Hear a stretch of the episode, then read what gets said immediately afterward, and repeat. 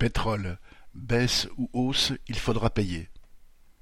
Dimanche 2 avril, huit des plus grands exportateurs de pétrole, sur les vingt-trois membres de l'OPEP et de ses alliés, ont décidé de diminuer leur production.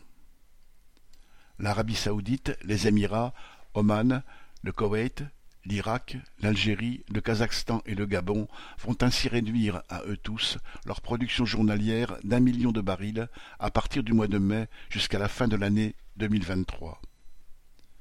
Refusant un cours du baril tombé à son plus bas niveau en deux ans, ces pays veulent s'assurer au plus vite le maximum de revenus dans une économie menacée par l'inflation, la récession et les faillites bancaires, comme celle de la banque américaine de la Silicon Valley et les soubresauts qu'elle a entraînés.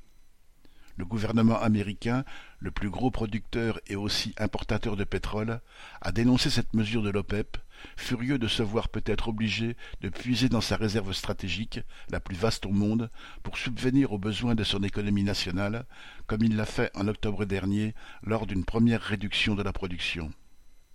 Ce feuilleton énergétique en est à son énième épisode et la suite est imprévisible, sauf la continuation de la rivalité entre États et les à-coups d'une économie que personne ne maîtrise. Une seule chose est envisageable sans trop de peine.